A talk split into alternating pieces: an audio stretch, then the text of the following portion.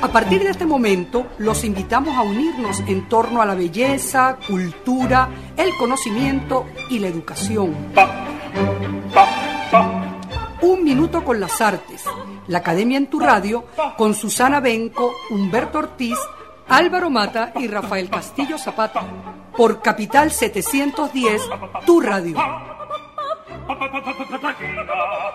Buenos días amigos de Radio Capital 710 AM, bienvenidos una vez más a su programa Un Minuto con las Artes, la Academia en tu Radio. Esta mañana estaremos acompañándoles con inmenso placer Nelson Rojas en el control, edición y montaje, Jorge Duque en la producción y coordinación de la estación y frente al micrófono Susana Benco, Humberto Ortiz, Rafael Castillo Zapata y Álvaro Mata, todos bajo la dirección de Radamés Lebrón. Bienvenidos, estimada audiencia, una vez más a nuestro programa y bienvenidos también, estimados profesores, Humberto, Susana y Rafael. ¿Cómo están, muchachos? Hola, buenos días. Bueno, excelente, pasando frío, muy bien, de todas maneras. Pero aquí estamos, contentos pues de, de volver a nuestro programa y encontrar a nuevos y viejos amigos. Feliz día a todos los oyentes y feliz día a ustedes también. Bien, chévere. Yo estoy bastante bien también, gracias a Dios. Muy bien, profe. Bueno, nada, como siempre estamos aquí felices de otra nueva experiencia con un invitado de lujo. Esto ya suena casi que a lugar común, pero la verdad es que nos damos el lujo de tener puros invitados de lujo y no podemos dejar de decirlo. Y hoy tenemos a una persona, bueno, ya veremos su perfil y todo lo que ha hecho, que está muy ligado al arte, pero también que en su herencia familiar hay un dato importantísimo que, aunque él no tiene que ver con la literatura, es nieto de Enrique Bernardo Núñez, uno de los grandes cronistas y novelistas, además revolucionario de Venezuela en las primeras décadas del siglo XX, el autor de Cubagua y de La Galera de Tiberio, que son dos importantísimas novelas pioneras de la narrativa contemporánea venezolana. Y bueno, aquí está su nieto que no fue por la vía de la literatura, se fue por otro camino, pero creo que con su abuelo lo une la pasión por el país y la pasión por la crónica. Y bueno, creo que de estos temas y de otros temas vamos a hablar con este señor que Álvaro Mata, nuestro director de escena, va a presentar inmediatamente. Pues sí, señor Rafa, se trata de Axel Stein, especialista en arte latinoamericano con maestría en Historia del Arte y Arqueología de la Universidad de Bruselas, Bélgica. Axel ha sido curador en el Museo de Bellas Artes de Caracas, director de la Sala Mendoza de Caracas y también director del Departamento de Arte Latinoamericano de Sotheby's en Nueva York desde el año 2000 hasta el 2018 fecha en la que Axel establece su propia empresa, Axel Stein Fine Arts, ASFA, en Nueva York, una firma de asesoría para brindar a los coleccionistas de arte la información necesaria para construir una colección de arte sólida. Eh, bueno, como adelantó un poco Rafael, eh, con la filial editorial de, de, Axel Stein Fine Arts, editorial El Cardón, ha publicado dos libros, hasta la fecha, las obras narrativas de Enrique Bernardo Núñez, eh, su abuelo, y una visión, una colección, una mujer, a propósito de la exposición homónima que se presentó en Miami en 2022 bajo su curaduría. Bienvenido, Axel Stein, a Un Minuto con las Artes. Muchísimas gracias a todos y gracias por esa introducción. Y la verdad es que sí, el, el asunto se remonta ya a mi abuelo con, con ese, esa herencia venezolana y diría hasta venezolanista, porque mi abuelo era sin ser nacionalista, era muy venezolanista. Él, ponía los intereses de Venezuela por encima de todo. Él era historiador, como bien sabemos, y sus novelas están, basadas sobre hechos históricos, novelados, pero de una manera, como decía Humberto, bastante original. Y eh, fue un, placer empezar nuestra editorial con ah, un trabajo realizado por Alejandro Brusual, que fue el coordinador de la edición, eh, en la cual se, mm, se publicaron Cubagua, La Galería de Tiberio y otros y unos cuentos que se publicaron uh, entre tanto. Pero sí, eh, de ahí viene también esa pasión por Venezuela, además de haber nacido en Venezuela. y mi mamá siendo también gran venezolanista ah, a su manera, presidente de la Sociedad del Árbol, presidente de varias otras instituciones de carácter conservacionista y también autora de dos libros que empezó a escribir después de sus 80 años. Así que siempre hay esperanza. Uno sobre mm, Per Löffling, un, un explorador y botánico sueco que visitó Venezuela en la expedición de límites de 1754, un libro bellísimo eh, patrocinado por la Embajada de Suecia. Y el segundo, una semblanza de Mabon Plan, el amigo de Humboldt con quien viajó a Venezuela. Así que todo esto para decirte que sí, Venezuela llevada en la sangre y a mucha honra. Vamos a continuar un poco por este camino porque, bueno, Axel también se lo reconoce por haber sido director de la Sala Mendoza durante un periodo muy especial de la sala entre 1982 y 1989. Y uno de los aspectos que él rescata de su experiencia en ese libro antológico hermoso que se publicó hace unos años sobre la historia de la sala, él le toca escribir sobre su periodo y ahí él vuelve a tejer elementos que tienen que ver con esa herencia de lo que él acaba de llamar la venezolanidad, que es también, por un lado, eh, la atención que le prestó a lo que era la pintura eh, de tendencia, él la llamó en algún momento geográfica, de la fábula, de la historia, por ejemplo, el paisaje, una atención muy importante al paisaje que se comenzó a hacer en ah, los años 80, después de esa década del 70 que, en la que el cinetismo predominó sobre todas las otras manifestaciones del arte. Y esa vuelta a la pintura que él también eh, estimuló en figuras como por ejemplo la de Adrián Pujol, eh, ese gran paisajista eh, que ha recuperado mucho del, del paisaje venezolano, eh, bueno, de, de, la Amazonia, del, sur del país también, con unas telas maravillosas y también luego eh, el Ávila y otras zonas del país, ese registro que es también como una crónica visual del país. bueno, tuvo en, en Axel un, un estimulador, un, un propagador y un, un apoyo. Y el recuerdo de Puyol es interesante porque Puyol está entre nosotros ahora de nuevo, después de haberse ido unos años fuera. Y bien, eh, nuestro querido compañero Álvaro Mata me acaba de hacer una entrevista en su taller y próximamente la podremos escuchar. Y bien, eh, hay una conexión, digamos, temporal.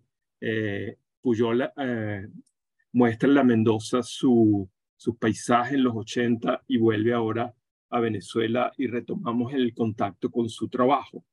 Bien, eh, Axel entonces se caracterizó en, esa, en esos nueve años, en esos siete años, mejor dicho, de actividad en la, en la, en la sala, eh, como un estimulador de, de ese nuevo arte que estaba surgiendo, que estaba ligado un poquito también con el problema de la ecología, de la relación con el paisaje, la naturaleza, eh, y bien, eh, también presentó eh, tres importantes em, exposiciones que tenían que ver con, con la Amazonia, con la cultura indígena. es decir, había un interés muy peculiar de Axel con respecto a eso que podríamos englobar, englobar bajo el término venezolanidad. Yo le preguntaría ahora a Axel en el contexto de lo que está viviendo el arte contemporáneo venezolano, eh, ¿qué diría él de lo que a, primera vista y para un incauto, digamos, de la historia del arte, podría llamarse el boom de lo indígena en el arte contemporáneo venezolano? Y que cómo vele esa, esa, bueno, ese protagonismo creciente que tiene el arte indígena hoy en el arte contemporáneo venezolano, que se expone, que se divulga, eh, que, bueno, Susana Benco constantemente está haciendo referencia a exposiciones dedicadas a artistas, a nuevos artistas que vienen de las comunidades indígenas. Eh, ¿Cómo ve el fenómeno Axel Stein en este momento? Gracias. Bueno, la verdad es que en el 1983 tuve la oportunidad de mostrar en la Sala Mendoza, justamente con motivo del centenario de, del nacimiento de Simón Bolívar, una exposición que se llamó justamente Arte Indígena de Venezuela.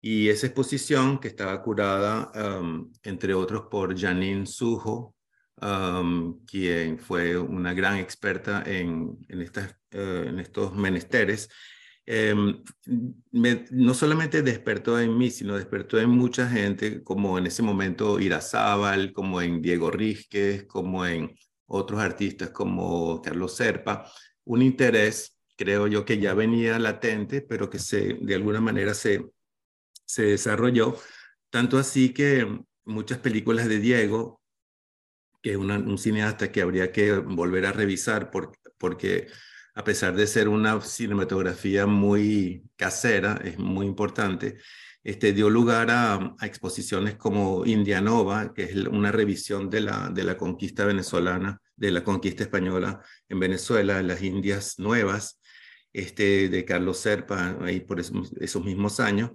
Y ya en, esa obra de Serpa, en la obra de Irazábal y en la obra, en otras, ah, efectivamente se manifestaba ya, se perfilaba un interés por esto que llamamos ah, arte indígena. Luego hay una exposición muy importante que no se lleva a cabo en la Mendoza, pero que despertó definitivamente el interés del público, que fue la de Lothar Baumgarten en el Museo de Bellas Artes. Esa exposición, Baumgarten vivió en el territorio de Yanomami durante un par de años y en, en ese tiempo que transcurrió en el, en el territorio de Yanomami, él eh, no solamente escribió un libro, tomó muchísimas fotos, sino que realizó una exposición en el Museo de Bellas Artes. Esa exposición eh, fue muy criticada por el gobierno porque Lothar Baumgarten ya en ese momento, lo que ahora es cosa común, denunciaba eh, de, una manera fehaciente y documentada el, el, el, vamos a ponerlo así, del entremetimiento de la, de la minería ilegal, de los intereses escondidos detrás de la madera, del oro, de los diamantes, de los garimperos y sobre todo de los militares venezolanos que se aprovechaban de todo esto. Entonces, esa exposición, cuyo catálogo fue de hecho prohibido por la dirección del buceo por, porque el señor Baumgarten no estuvo de acuerdo en editar su texto, que que bueno, que era crítico justamente de toda esta situación y por eso es que él había aceptado la invitación del buceo para exponer. Entonces ya vemos que en los años 80 este, había un interés sobre ciertas realidades. Y yo digo realidades porque los años 70 efectivamente se, se caracterizaron por un, no solamente por el cinetismo, que ya tenía 25 años de, de edad y ya era como que, bueno, era como que el arte oficial venezolano, pero ya de poco interés en cuanto a su creatividad, pero en los años 70 y sobre todo a raíz del, del, trabajo de Lourdes Blanco en la Mendoza se, se puso muy en la, en, la, en la escena el arte conceptual, sobre todo al final de la década del 70. Entonces ahí estaba Claudio Perna, Héctor Fuenmayor y otros artistas que efectivamente marcaron su época con obras muy interesantes, pero con obras, digamos, de difícil acceso para el público en general, sobre todo Perna, que creo que yo, que es el principal artista del final de los 70. En el caso de Fue Mayor también muy críptico, muy, muy ah, complicado, digamos, de acceso. Sin embargo, en, en cuando yo asumo la dirección, efectivamente yo siento que hay una necesidad de regresar sobre las bases reales del país, que es la geografía y la historia. La geografía yo colecciono también y yo colecciono libros. Tengo desde la geografía de, de Codazzi, el Atlas de Codazzi, la, la historia de Venezuela de Baralt y todos los, sus, sucesivos. Eso la verdad que lo heredé de mi abuelo, ese interés. Tengo una colección de mapas venezolanos también. Y digamos que ese mismo interés personal se tradujo en varias exposiciones, entre las cuales la que mencionabas, que es la de Adrián Pujol, que en realidad hizo tres con, cuando yo estaba allá. Y Adrián, como un Bellerman contemporáneo, este, se, ha paseado y desde entonces aún más por toda la geografía venezolana sin dejar un solo el, rincón del país sin explorar.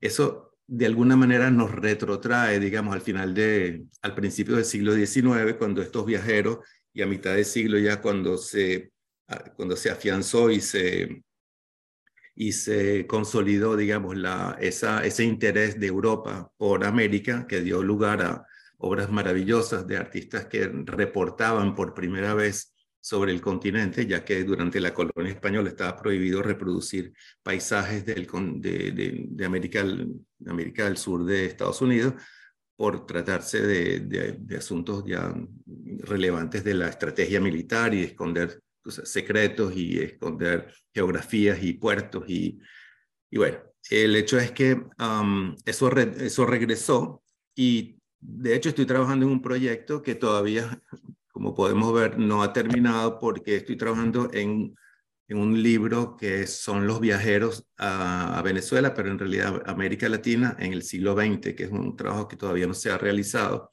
porque en el siglo XX, así como en el XIX, todo fue muy folclórico, muy bonito y, y muy pre y postimpresionista. La verdad es que durante el siglo XX los visitantes que nos, que nos vinieron a ver desde Europa y desde Estados Unidos también han dejado un cuerpo um, muy interesante de, de obra um, basada en, y no estoy hablando solamente de Baumgarten, estoy hablando desde, desde un Henry Moore hasta bueno, son tantos.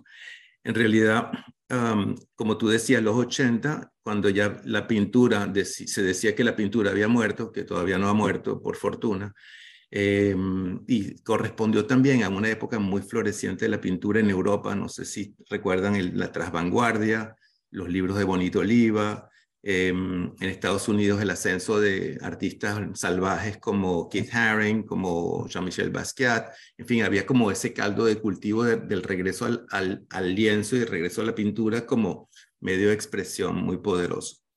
Y eso también resultó muy bueno para la sala porque en ese momento la Fundación Mendoza estaba, em, estaba con ciertos problemas conceptuales eh, con respecto al arte de, de vanguardia de los años 70 y de alguna manera esto vino como a balancear un poquito, a balancear un poquito la, la entrada de recursos a la, Fundación Mendoza, lo que también no solo ayuda a los artistas, pero ayuda a que la sala mantuviera un perfil alto. Dice, así las cosas.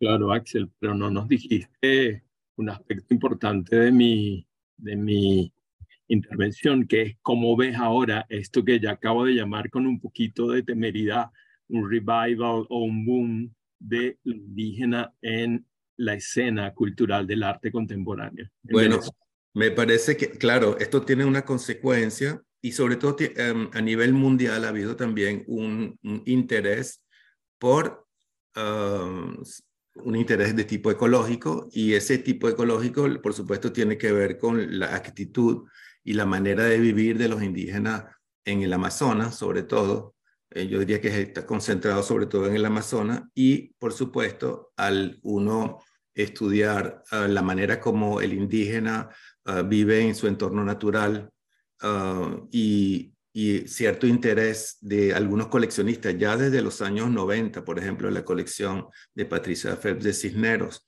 que se empezó a mostrar en, en el mundo eh, a partir de ese momento, pues llamó poderosamente la atención este, una cantidad de expresiones artísticas y artesanales que definitivamente llamaron, uh, llamaron la atención del mundo artístico hasta devenir en lo que yo creo que fue el principio de la contemporaneidad indígena, si se quiere, con Cheronawe. Cheronawe nace, uh, y que es el más conocido de los artistas indígenas venezolanos, ya con ese nombre, no que sea menos o más indígena por ser artista, sino que yo creo que Cheronawe ha sido como un portavoz de todo un, de todo un, un movimiento uh, que sale directamente de las, de las poblaciones indígenas y que, se hace, que hace sentir su voz como en este momento una exposición Yanomami que se, que se está exponiendo en la Fundación Cartier y en el museo, en un museo llamado The Shed ahí en Nueva York, acabo de salir de ahí, en los cuales vemos artistas también uh, indígenas brasileños exponer sus obras y claro, todo esto tiene una consecuencia, sobre todo en los artistas contemporáneos que de paso han visitado la Amazonía y se han nutrido. Eh, el, uh, el carácter, uh, digamos, minimalista, si se quiere, y, infantil, como lo han llamado algunos otros, uh, y el carácter realmente primigenio, rusoístico, si se quiere, del arte, uh, del arte de los petroglifos de, y de las manifestaciones que se han registrado sobre papel desde hace, desde hace tiempos inmemoriales y más recientemente con trabajos como los de Antonio Pérez, que recogió unos 200 uh, trabajos de, de artistas Yonomami eh, en los 70 justamente, de lo cual se hizo una exposición en, el Museo de Bellas Artes en el año 82. Tuve la suerte de coordinar. En fin, uh, por supuesto que uh, esta, este interés eh, no solamente ha tenido un, un, impacto en los artistas contemporáneos, sino que ha renovado un interés en los coleccionistas. Y fíjate que ahora eh, se está hablando de coleccionar arte indígena venezolano de, desde colecciones de arte contemporáneo y pienso sobre todo en Juan Carlos Maldonado, que tiene su espacio expositivo aquí en Miami, quien acaba de adquirir la colección de Charles Brewer Carías, de arte indígena, una colección muy bonita, muy, muy importante, que ha, que ha sido el trabajo de 40 años desde que él empezó a visitar las comunidades indígenas. Pues la, colección, está en Estados Unidos y ahora uh, está a la, vista del público. Acaba de publicar un libro es espectacular y acaba de, terminar una exposición sobre arte indígena también, sobre todo en la, de las comunidades yecuanas.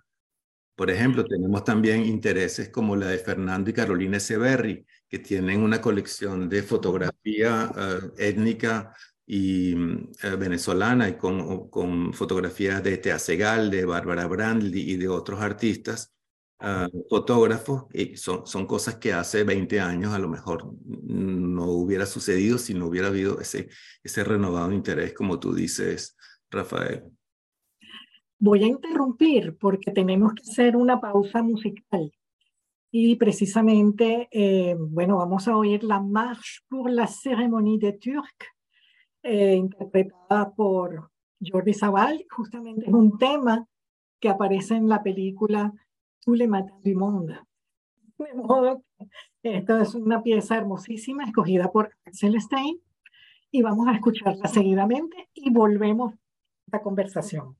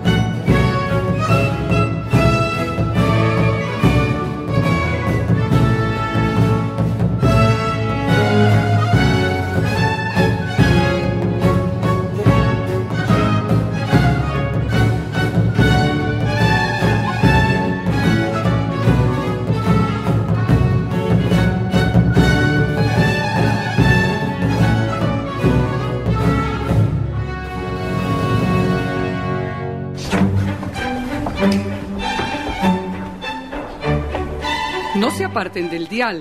Ya regresamos en Un Minuto con las Artes.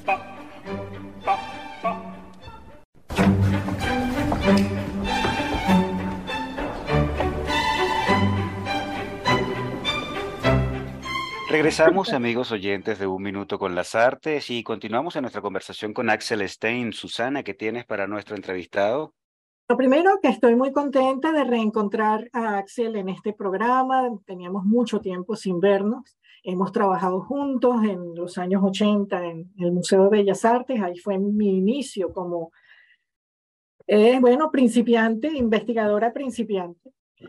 Eh, bueno, y estando justamente eh, viendo tus pasos que has dado a lo largo de todo este tiempo como investigador, como gerente, me imagino también como asesor de colecciones, especialista en arte latinoamericano, en tu trabajo eh, desarrollado en Sotheby's, en fin, todo lo que has venido haciendo en el exterior y lo que sucedió el año pasado, cuando se hace esta curaduría tuya en la Galería Escaso, donde se muestra, no sé, creo yo que por primera vez al público, a lo mejor me corriges, precisamente la obra original que fue ganadora de la medalla de oro en el Salón Oficial de la Sociedad de Artistas Franceses de 1887, que gana Arturo Michelena con El Niño Enfermo. Nosotros siempre veíamos El Niño Enfermo en Lagan, que no es la obra definitiva, y de pronto, bueno, tenemos noticia, o por lo menos yo la tuve honestamente el año pasado con esta exposición, de que se descubre dónde está, que has hecho toda una pesquisa interesantísima para encontrar esa pieza y encima exponer en otra obra de Michelena que yo tampoco conocía, que es la, visita electoral. En fin, esa es una pregunta que en realidad, y en, los años que he estado yendo a la Galería de Arte Nacional y visitando las obras del siglo XIX, uno siempre se pregunta, bueno, ¿y dónde estaban las piezas que fueron recompensadas en estos salones? Porque, si mal no recuerdo, creo que también hay el Ricaurte, el, la voladura de, de Ricaurte, de... El polvorín de la victoria.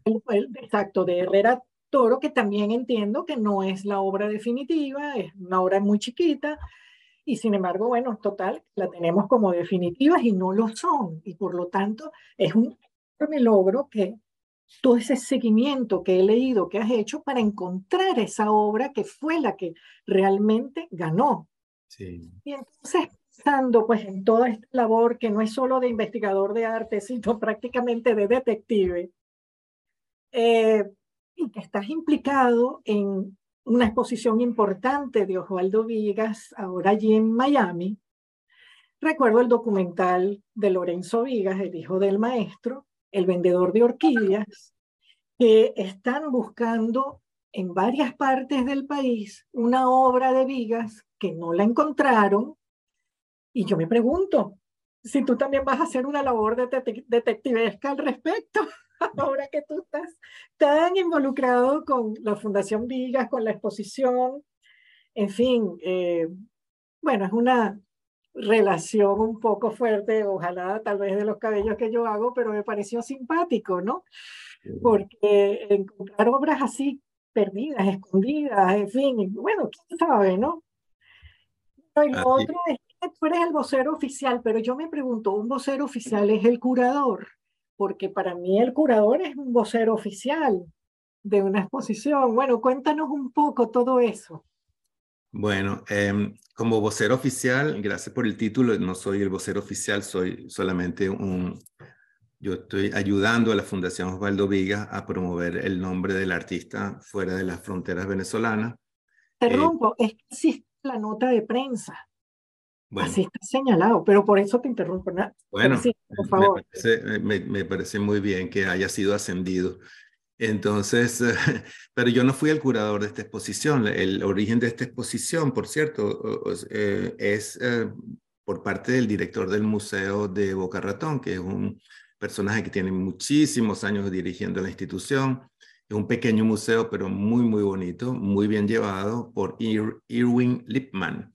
Y este señor Lipman, eh, tuve la, oportunidad de volverlo a ver después de muchos años en Nueva York, cuando se presentó el catálogo razonado del artista Osvaldo Vigas, que por cierto viene siendo el primer catálogo razonado hecho sobre cualquier artista venezolano. Catálogo razonado es un, es un conjunto de obras reunido bajo un criterio, en este caso cronológico, y discutido críticamente eh, en paralelo.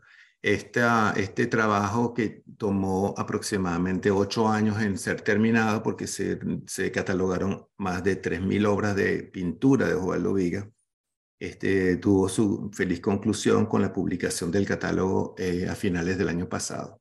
Entonces, cuando presentamos el catálogo en, en Nueva York, tanto a la prensa como al público, eh, a un pequeño público entendido en esta materia, este, tuve la oportunidad de hablar con, con Lippmann, quien me dijo que estaba muy interesado en armar una, que estaba armando, de hecho, con Lorenzo, una exposición pequeña, son 20, 25 obras en una galería muy bonita, muy especial, que tienen aparte de lo que es la sala, las salas ah, de colección permanente. Entonces ahí se puede ver, yo estuve, lamentablemente no estuve en la inauguración, pero al, llegar a Miami eh, um, nos enrumbamos, Antonio Ascaso, que es su galerista aquí en, en Estados Unidos, y yo nos fuimos a, a ver la exposición y efectivamente la escogencia de las obras, este, muy, muy interesante, porque la escogencia fue ah, hecha según un criterio cronológico, pero al mismo tiempo con mucha calidad. Es decir, él tuvo la oportunidad de escoger en, el, en, el, en la colección que mantiene la familia aquí en Estados Unidos, tuvo la oportunidad de escoger realmente obras que son particularmente hermosas e importantes. De los años 50 tenemos varias obras del constructivismo de esa geometría sensible, como llamaba Roberto Puntual a, esa geografía que no era exactamente la, geometría dura de la escuela mondrianesca o de los cinéticos. Y entonces hay muchas obras, digamos, muy relacionadas con esa otra geometría, que es la geometría de Torres García, que es una geometría más, más humanista, más de, un, de, un, de una construcción más, más sensible justamente a la, a la modulación, a la, sin, tanto rigor, pero al mismo tiempo manteniendo como una estructura. Eh, las obras que se, exponen, que se exponen de esa época son particularmente hermosas.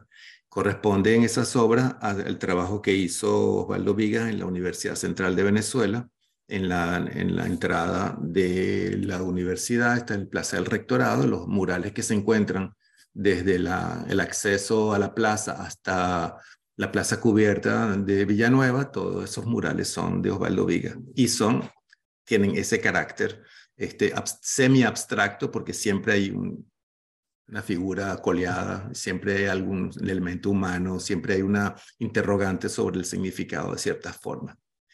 Y luego hay una, hay una, hay una escogencia, hubo una escogencia de obras de los 60, tan pronto Vigas regresa a Venezuela en el año 65, y se dedica a, después de una época que yo llamaría orientalista, no sé si te acuerdas, Susana, de esta época de caligrafía de cierta, y de ciertos paisajes abstractos que tienen mucho que ver con filosofía zen, con su interés por el orientalismo, por, el, por Japón, eh, del cual mantiene, por cierto, en su biblioteca varios ejemplares. Entonces, esa búsqueda de, ese, de esa esencia, digamos, de la pintura, no, quizá no fue el único en, en investigar todas estas fuentes de, de, inspiración, pero por lo pronto unos trabajos particularmente hermosos entre el año 59 y el año 64, 65, cuando es que regresa a Venezuela. Y en Venezuela abandona todo esto y regresa, digamos, a esa geometría que estamos hablando, pero completamente diferente, con un color muchísimo más alegre, como una especie de, celebración de su retorno a la patria, de, su, de, encontrarse de nuevo en los Andes, donde había estudiado medicina y regresa a sus predios de universitarios y en ese ambiente jovial de la Universidad Venezolana, de la Universidad de los Andes, este produce una cantidad de obras que son, creo yo, eh, una de, las cúspides, por lo pronto, de su producción. Ah, entonces hay bastantes obras de ese periodo. Pero sí, este, estoy muy contento de, haber estado y eso es solamente el principio de la celebración del centenario ah, de Vigas, que nació el 4 de agosto de, hace 100 años, porque la principal, em, la principal celebración que se le va a hacer a Vigas, lamentablemente no va a tener lugar en Venezuela, la exposición más importante de este año para Osvaldo Viga va a tener lugar en su retrospectiva en el Museo de Arte Moderno de la Ciudad de México, el Museo de Arte Moderno. El Museo de Arte Moderno, quizá el museo para, para lo que es el siglo XX, el museo más importante que tiene el país, y para dicha oportunidad se van a exponer un centenar de obras del maestro repartidas en toda su carrera.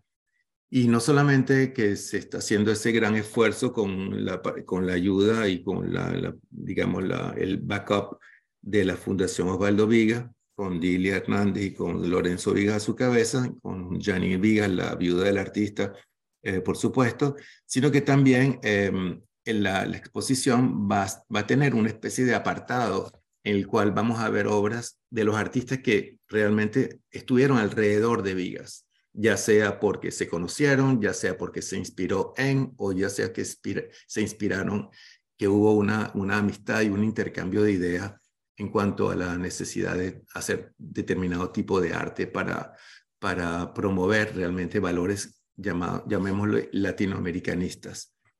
Eh, así como Wilfredo Lam eh, tuvo la, la, buena idea de retomar temas ah, de las culturas uh, afrocubanas, porque tenía también esa herencia, y de, haberlo, de haber llevado, digamos, esa, esa herencia cultural a una manifestación plástica que, sobre, que por supuesto no se, no se mantuvo en esos predios, sino que lo desarrolló y lo, y lo planteó de una manera Um, tal que los surrealistas realmente se beneficiaron de, ese talento de Wilfredo Lam, que fue gran amigo de Vigas y van a ver varias obras de Wilfredo Lam en la exposición. Otro amigo de Vigas en ese momento era Rufino Tamayo. Rufino Tamayo siempre interesado en la figura humana, en la familia, en la, en la humanidad, sobre todo de, prácticamente nunca vas a ver un cuadro abstracto de Rufino Tamayo, siempre hay ese interés por, por lo humano. Yo creo que en Vigas en el 80% de la obra de Viga está el ser humano.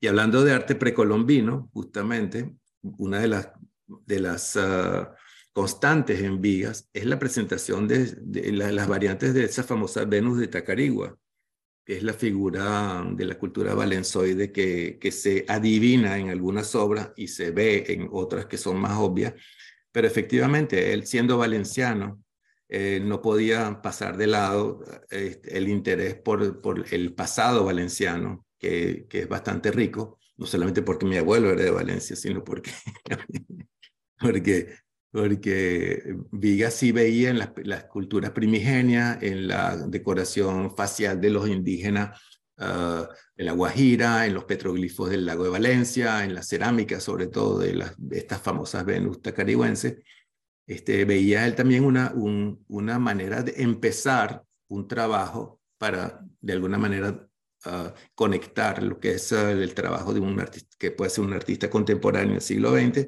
y una cultura ancestral de la cual se sabe muy poco, sino esos, esos retazos de, de cerámica y textos de cerámica que, que todavía que se conservan afortunadamente.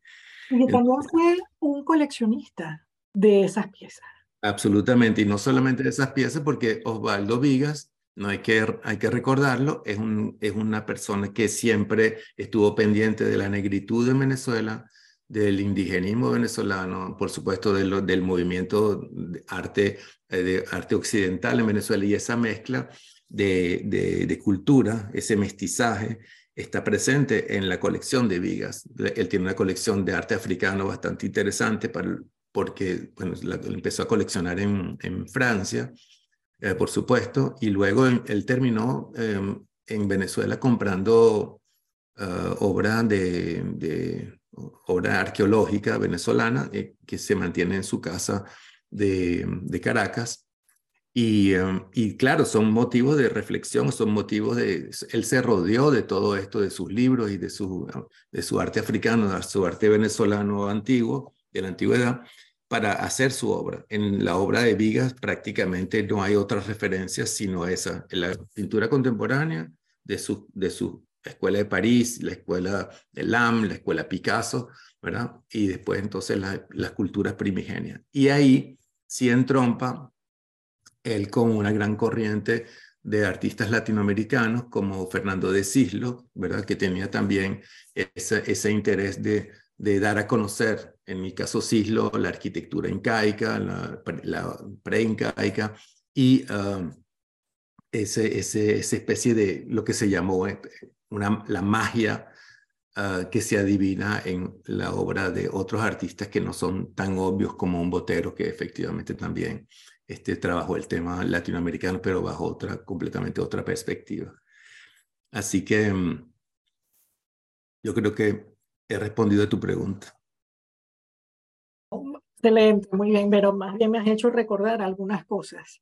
Por un lado, la parte mítica hacia la figura femenina eh, y la relación de lo femenino con la, el sentido de pertenencia a la tierra eso por un lado, pero también me hiciste recordar algo que, bueno, yo no sé si eh, es una anécdota, pero digamos, cuando yo entrevisté a Vigas, ya, ya digamos, estaban, había pasado por ciertos problemas de salud. Una de las cosas que él rechazó drásticamente es que él hubiese pasado por una etapa abstracta. Entonces, esa etapa constructiva de, que mencionaste acerca de la exposición, que es espectacular. Eh, y, la, y luego las obras informales, él lo veía como reinterpretación de su sentido de pertenencia a la tierra. Y él insistía en eso. Y bueno, años después yo veo que hay, ya después ya él había fallecido, eh, se había hecho un par de exposiciones, si mal no recuerdo, en Ascaso, Caracas, pero ya se hablaba de abstracción. Pero él en aquel momento fue enfático, enfático de no verse desde, esa, desde ese punto de vista. Entonces, bueno, no, te lo, te lo comento porque, bueno, oyéndote, pues también he ido como reactivando mis memorias, ¿no? Sí, claro.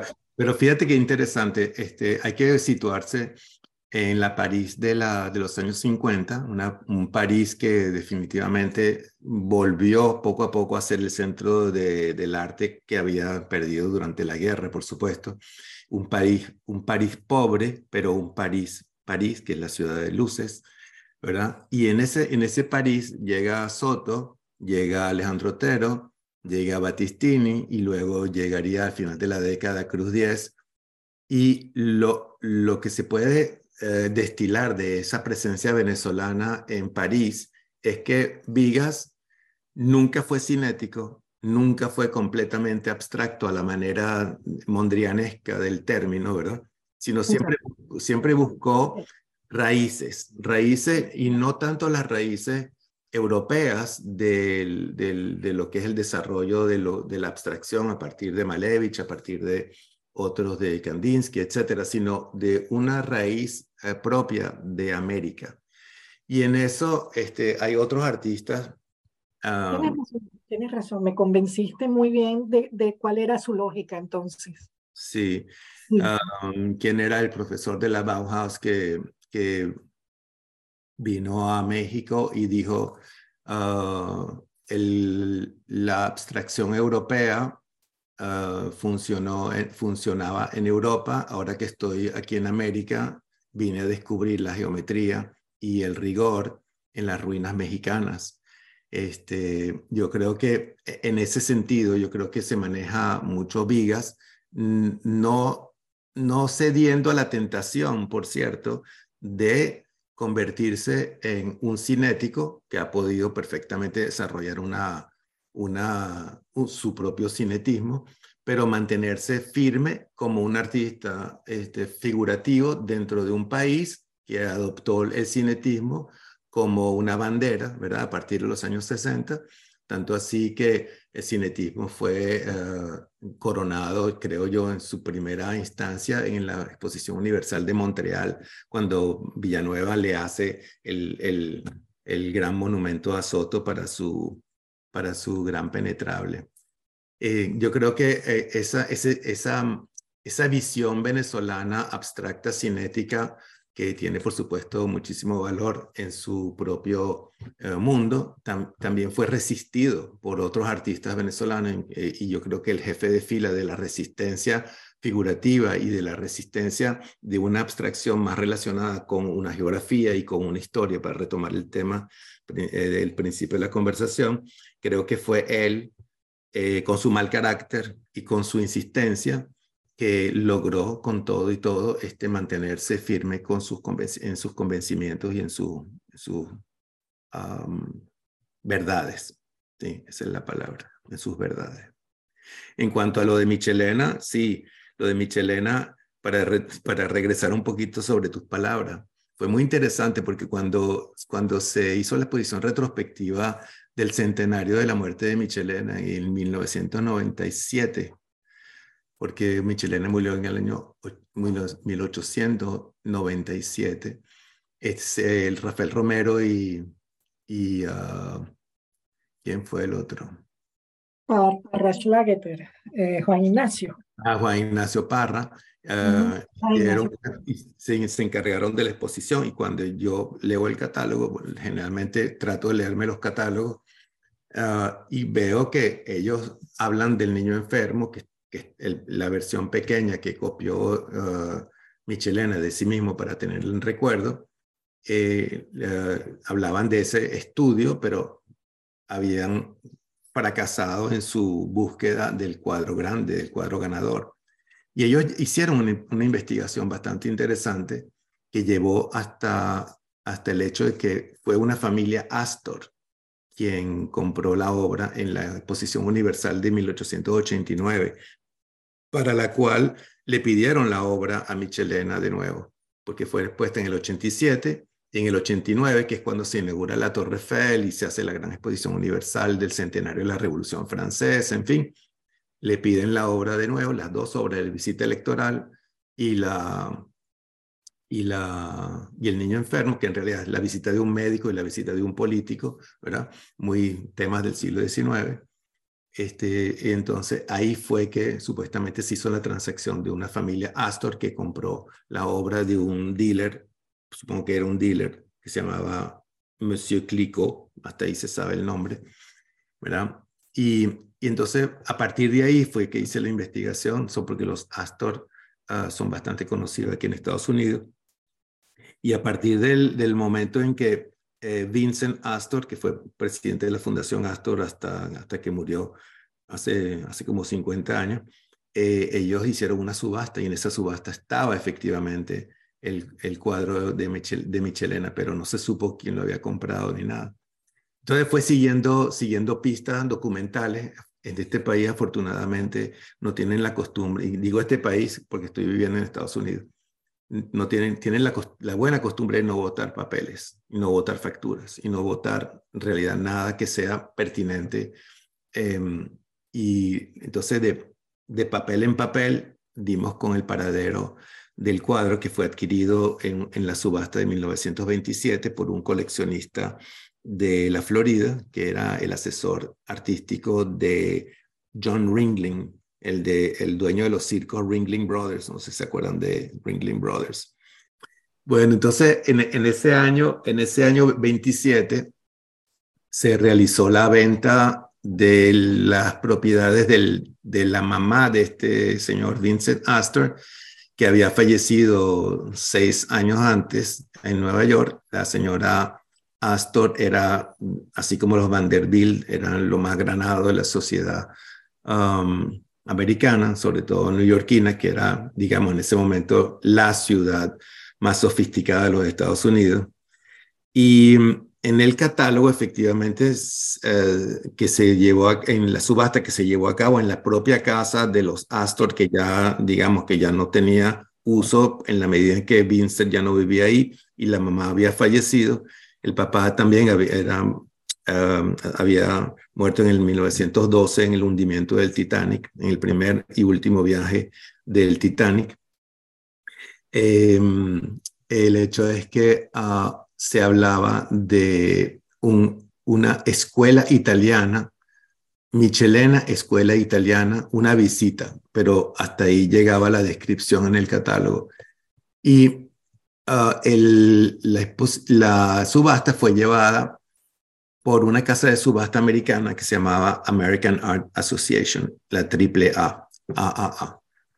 Uh, y esta compañía, que era la más conocida en ese momento, eh, estaba manejada por unos señores llamados Park y otro señor llamado Burnett.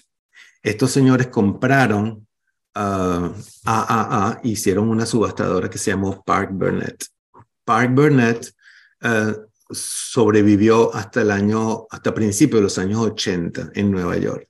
Es cuando Sotheby's, donde yo estaba trabajando por pura casualidad, eh, compra Park Burnett y se, se, establece en Estados Unidos como Sotheby's Park Burnett con los tres nombres. Se establecen en, en la Madison Avenue y la 79, un edificio muy, muy hermoso.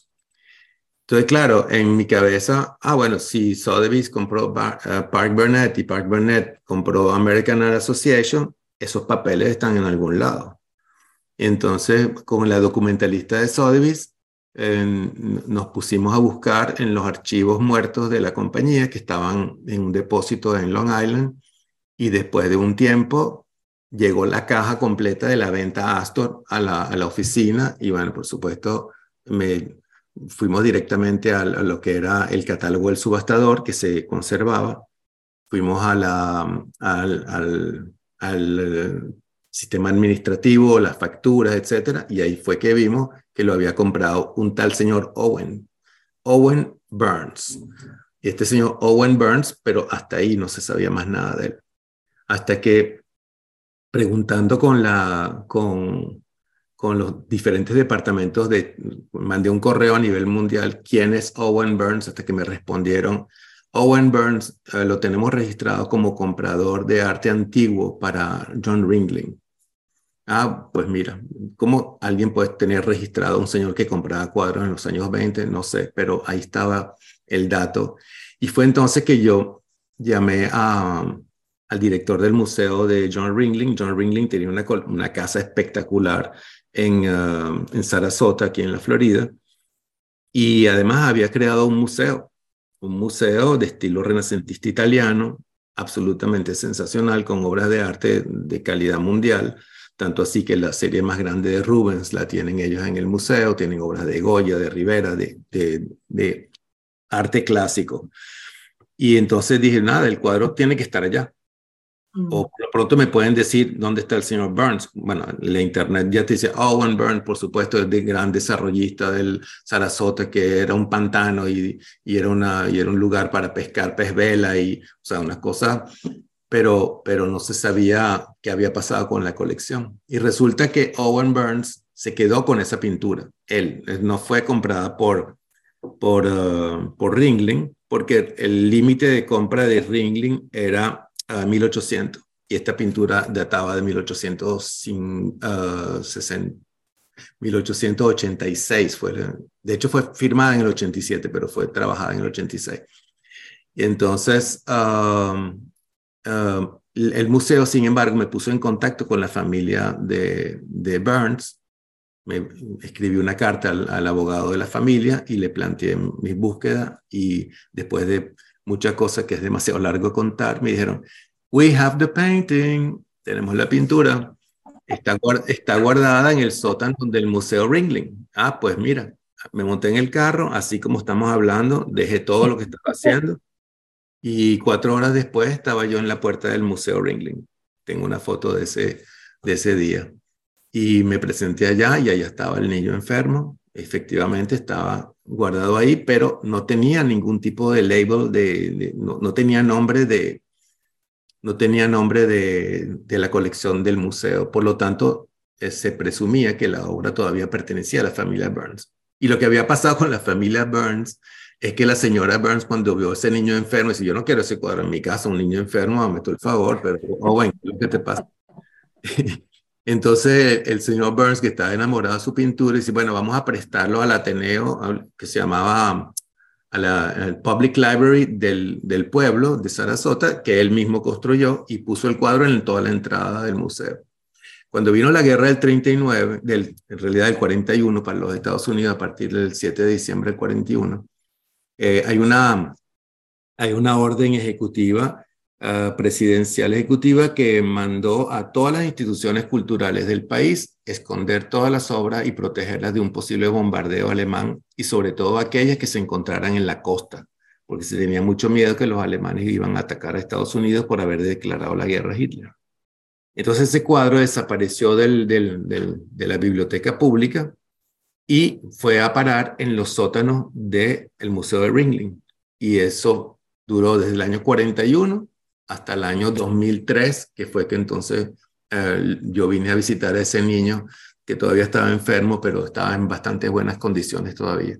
Se mandó a restaurar el cuadro y todavía hoy en día, cuando lo vendimos el año siguiente, en el 2004, es todavía la obra de arte venezolana más, más costosa que haya pasado por el mercado de subasta a nivel mundial, con un millón cuatrocientos mil dólares de valor bastante elevado para ese niño enfermo.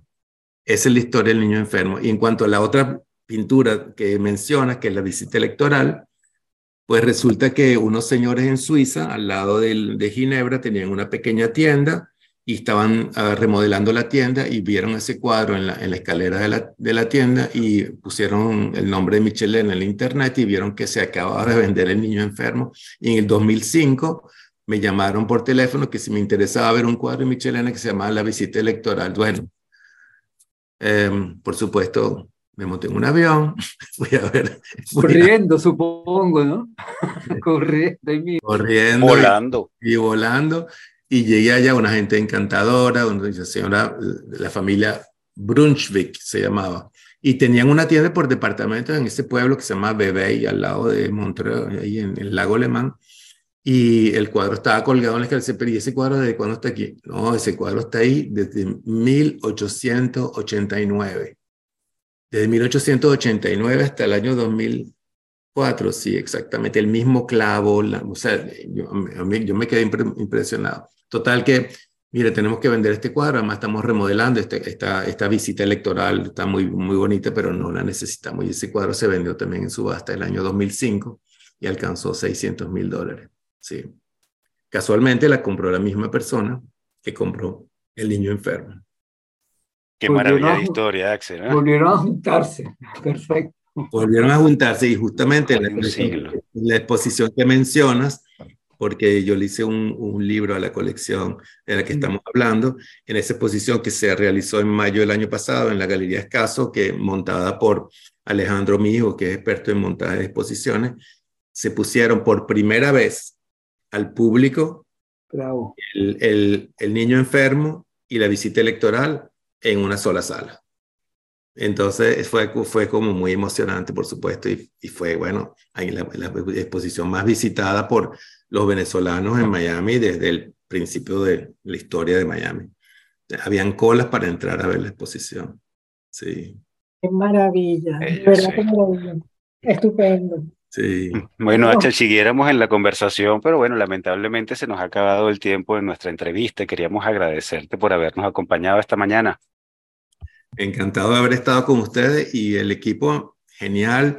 Eh, cuando, quieran hablar de otras cosas, aquí hay, con, tal de meterle 25 centavos a la máquina, tenemos para una hora. Ok. Bueno.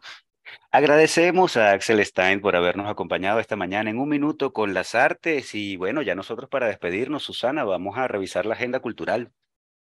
Oye, sí, hay muchas cosas, muchas. Bueno, comienzo con Claudia La Vegas y su exposición. Dice Claudia, artista que acaba de inaugurar en la Quinta San Pedro, en alianza con la Galería Graphic Art, que Ata significa casa mágica en lengua yecuana. Se trata de una edificación cilíndrica de techo cónico que simboliza la bóveda del cielo y el poste central es el eje del mundo en donde gira esa bóveda celeste. Lo cierto es que esta muestra individual se centra en dos temas, en los techos de las churbatas y vistas o cortes de árboles. Todo ello en una solución bastante abstracta desde el punto de vista de la imagen. Pienso que le han interesado por sus viajes recurrentes al Amazonas. Eh, bueno, eso lo pueden ver en la Quinta San Pedro Y eh, bueno, la dirección lo van a ver en nuestra página web, unminutoconlasartes.com. Por otro lado, luego de varios años sin exponer en Caracas, la Sala TAC Trasnocho Cultural acaba de inaugurar una importante exposición de Alberto Cavalieri. La misma se titula Tangibles, Intangibles. Eh, se exhiben 24 esculturas realizadas en distintas etapas de su proceso creativo.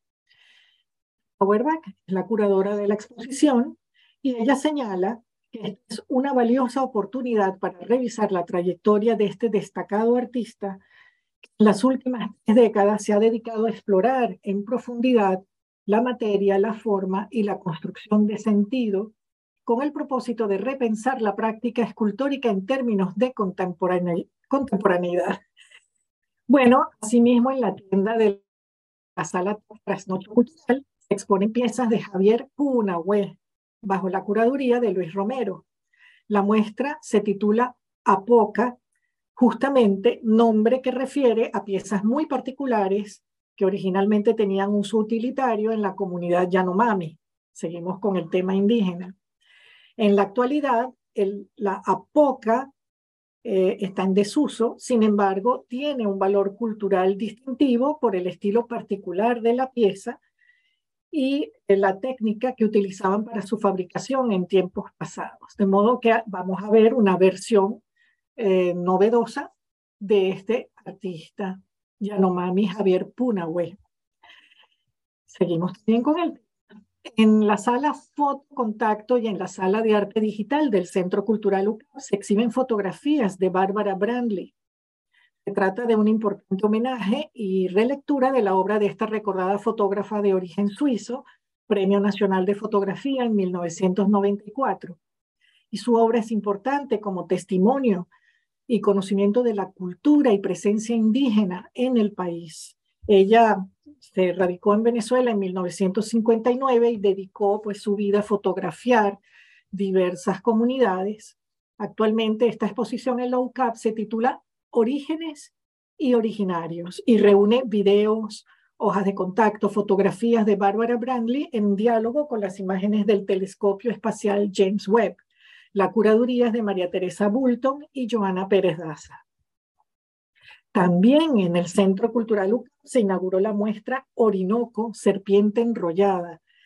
Se trata de una selección de esculturas, dibujos y pinturas, además de una obra realizada in situ del maestro Régulo Pérez.